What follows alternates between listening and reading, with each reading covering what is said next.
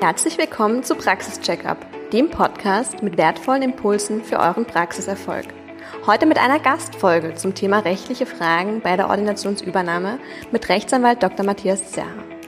Dr. Matthias Zerha ist seit 2004 Rechtsanwalt bei der Rechtsanwaltskanzlei Knirschscheider Zerha und seit mehr als 20 Jahren auf den Bereich Medizinrecht spezialisiert. Als Partner in der Kanzlei liegt sein Fokus auf der rechtlichen Beratung und Betreuung von Ärztinnen und Ärzten, Ordinationsinhabern und Gruppenpraxen. Als Rechtsexperte für diesen Bereich ist er zudem Vortragender und schreibt in diversen Fachmedien. Ja, Matthias, dann würde ich sagen, legen wir gleich los. Was sind denn deiner Meinung nach die rechtlichen Fragen, die bei Ordinationsübernahmen immer wieder aufkommen und die sich der Ordinationsübernehmer, die Ordinationsübernehmerin auf jeden Fall überlegen sollte? Also grundsätzlich sollte man berücksichtigen, dass äh, die Übernahme einer Ordination, auch wenn das vielleicht auf den ersten Blick relativ leicht ausschaut, ein großes und auch rechtlich komplexes Geschäft sein kann. Ähm, auch von den Zahlungen, die da zu leisten sind, wird das vom Aufwand her meistens etwas sein, was äh, eine relativ große Investition ist für einen jungen Arzt oder eine junge Ärztin. Ähm, und es gibt tatsächlich auch viele Fallen oder Probleme, die man vermeiden kann, wenn man sich rechtzeitig darum kümmert. Ähm, das Entscheidende ist, aus rechtlicher Sicht ist die Übernahme einer Ordination ein Unternehmen, eine Unternehmensübernahme, ein Unternehmenskauf. Äh, und dafür gibt es sehr viele Regelungen, gesetzliche Regelungen, äh, die man erstens natürlich entweder selbst kennen sollte oder wenn man das nicht tut, sich eben beraten lassen sollte äh, und die man aber auch ähm, in der Gestaltung der Verträge berücksichtigen sollte.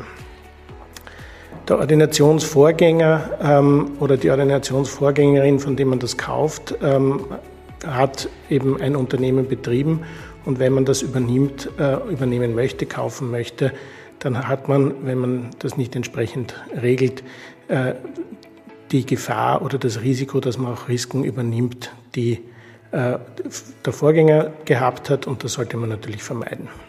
Das heißt, ein schriftlicher Übernahmevertrag ist dementsprechend besonders wichtig. Was sagst du, was sind so die Mindestinhalte, die der enthalten sollte?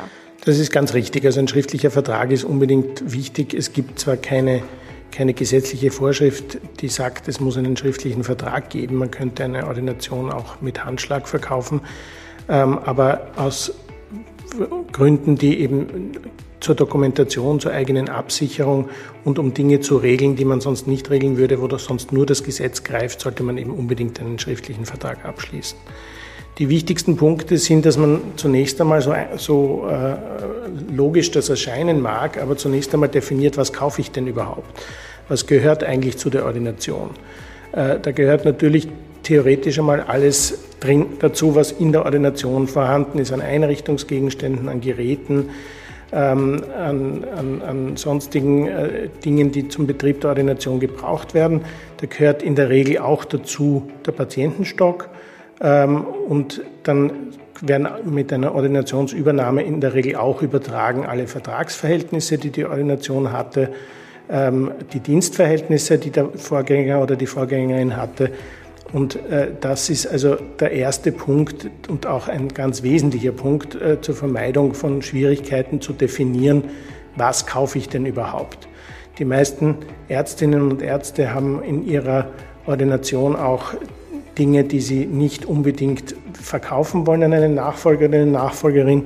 Das können so simple Dinge sein wie besondere Einrichtungsgegenstände, Antiquitäten, die sie mitnehmen wollen, aber wesentlich häufiger zum Beispiel die Wertpapiere, die sie angeschafft haben aus steuerlichen Gründen äh, oder auch das Auto, das natürlich die meisten Ärztinnen und Ärzte in der Ordination haben, aber natürlich nicht an den Nachfolger verkaufen wollen. Äh, und daher ist das eben ganz wesentlich als erstes, dass man mal definiert, was wird gekauft und was wird nicht gekauft. Der zweite Punkt, äh, der definiert werden sollte, ist natürlich der Preis. Ähm, der Preis ist äh, letztlich natürlich immer Verhandlungssache. Es gibt je nach äh, Ärztekammer und Fachgebiet äh, für Kassenordinationen gewisse Richtlinien und Vorgaben. Aber darüber hinaus ähm, ist der Preis letztlich immer Verhandlungssache und auch da ist es wichtig, dass man vorab äh, sich die Ordination anschaut und von kompetenten wirtschaftlichen Beratern auch bewerten lässt, äh, dass man beurteilen kann, ist der Preis, den der Übergeber oder die Übergeberin verlangt, angemessen äh, oder ist das überzogen. Ähm, ich erzähle immer die gleichen Geschichten, aber es ist, ich habe es wirklich erlebt, dass wir mit einem Zahnarzt verhandelt haben, ob sein 30 Jahre alter, selbst zusammengebauter IKEA-Kasten in seiner Ordination tatsächlich eine Ablöse von 2000 Euro wert ist oder nicht. Diese Dinge, mit sowas muss man rechnen und da muss man sich dann auch nicht auf alles einlassen, was verlangt wird. Das Zweite ist dann, wenn es um den Preis geht, ist auch die Frage der Zahlung. Es geht, geht, besteht natürlich die Möglichkeit, äh, dass man in den Vertrag einfach hineinschreibt, dieser und jener Betrag ist zu zahlen und der ist zu zahlen binnen 14 Tagen ab dem Übergabestichtag. Das würde ich dann nicht machen, wenn bestimmte rechtliche Vorfragen zu klären sind. Und dazu gehört insbesondere, wenn es einen Mietvertrag gibt, zum Beispiel, wenn die Ordination gemietet ist, dann muss ich klären, kann diese Ordination der Mietvertrag übergehen? Brauche ich einen neuen Mietvertrag? Muss der Vermieter zustimmen? Und die zweite Frage ist natürlich die häufigste in der Praxis, ist dass, wenn es um den Kassenvertrag geht. Wenn der Kassenvertrag übergehen soll, dann habe ich ja kann ich mich bewerben und wäre vielleicht gerankt und wäre dann auf diese Kassenstelle ausgewählt. Aber bevor das nicht feststeht, hat es auch keinen Sinn, dass der Kaufpreis an den äh, Übergeber oder die Übergeberin fließt, weil wenn ich am Schluss dann aus welchen Gründen auch immer, weil jemand mehr Punkte hatte, ähm, den Kassenvertrag nicht bekomme, äh, dann möchte ich natürlich auch den Übernahmepreis nicht bezahlen. Umgekehrt ist es auch für den Übergeber oder die Übergeberin von Interesse, dass wenn die Ordination übergeht und wenn dann die Nachfolgerin oder der Nachfolger einen Kassenvertrag bekommt, dass dann auch sichergestellt ist, dass der Übernahmepreis fließt und es keine, und man diesem Übernahmepreis nicht nachlaufen muss.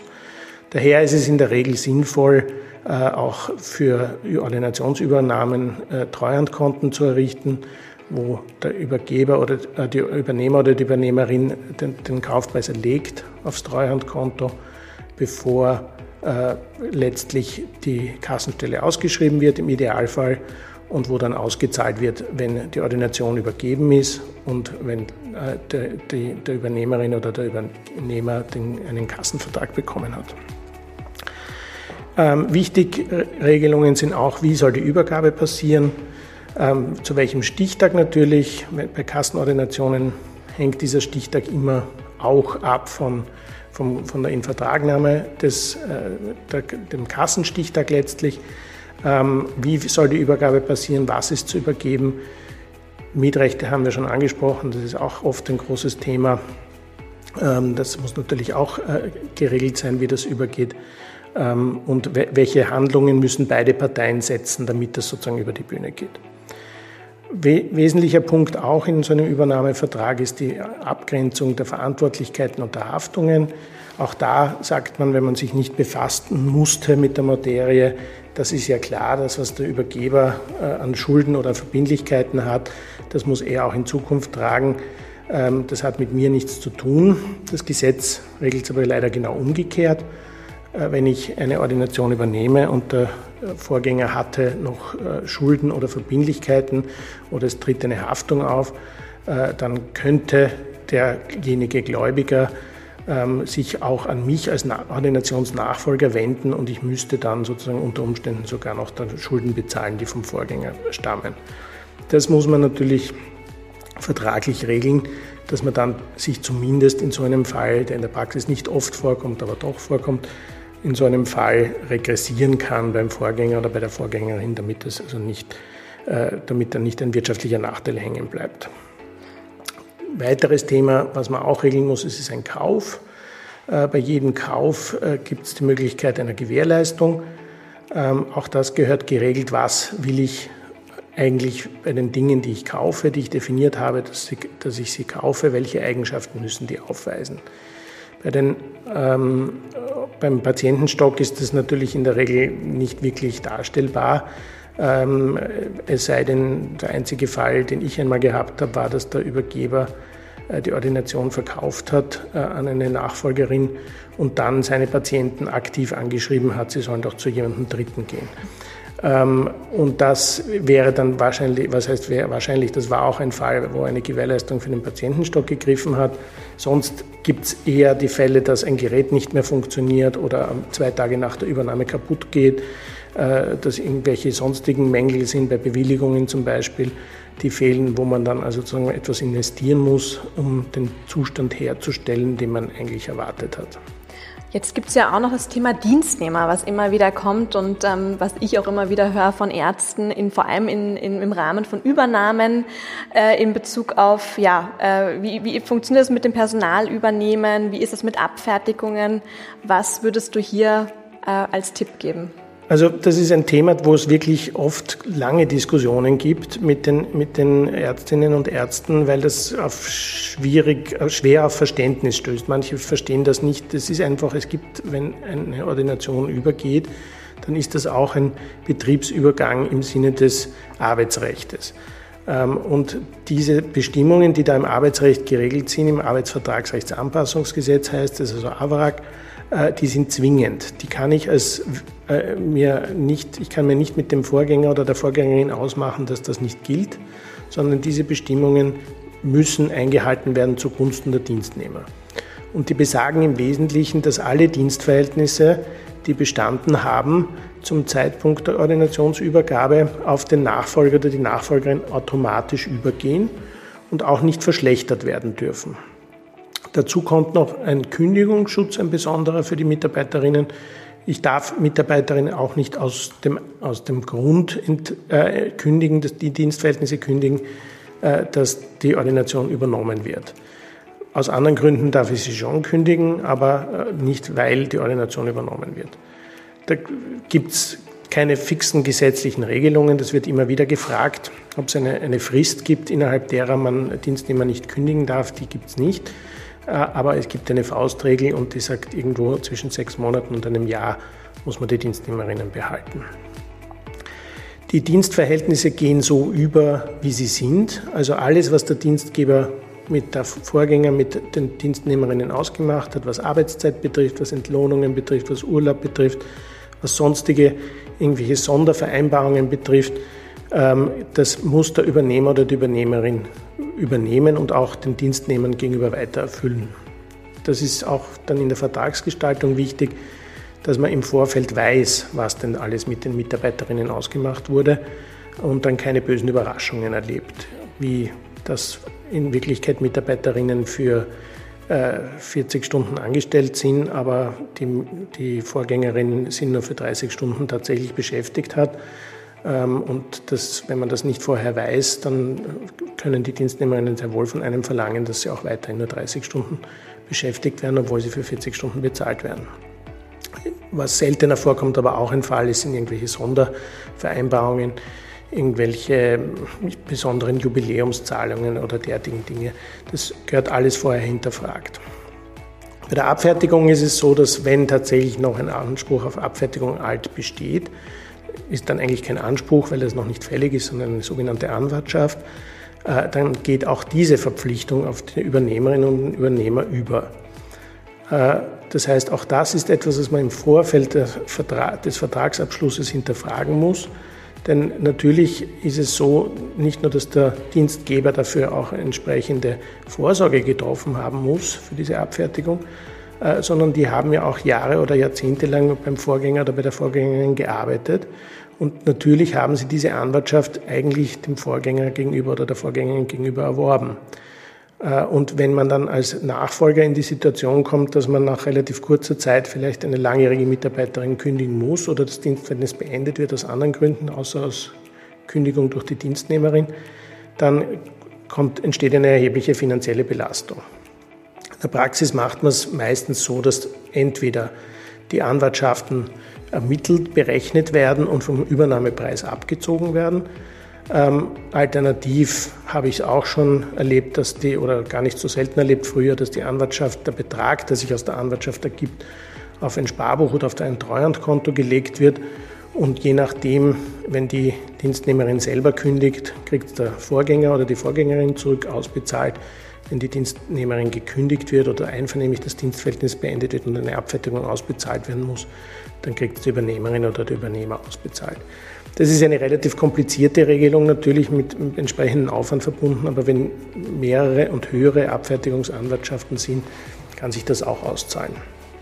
In der Praxis kommt es auch vor, dass ähm, Dienstverhältnisse vom Übergeber beendet werden, noch im Einvernehmen mit den Dienstnehmerinnen und die Abfertigung ausbezahlt wird.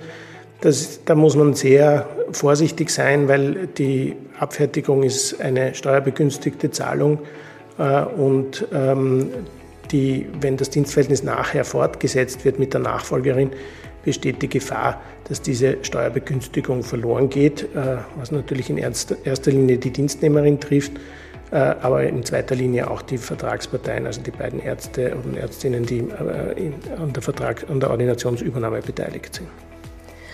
Jetzt sind es ja relativ viele Dinge, die man da berücksichtigen muss als Arzt, als Ärztin ähm, und hat das ja vorher letztendlich noch, noch nie gemacht, beziehungsweise noch nie äh, wahrscheinlich gehört im Studium, außer man hat vielleicht in der Familie einen, einen Arzt, eine Ärztin und hat das irgendwie hautnah mitbekommen.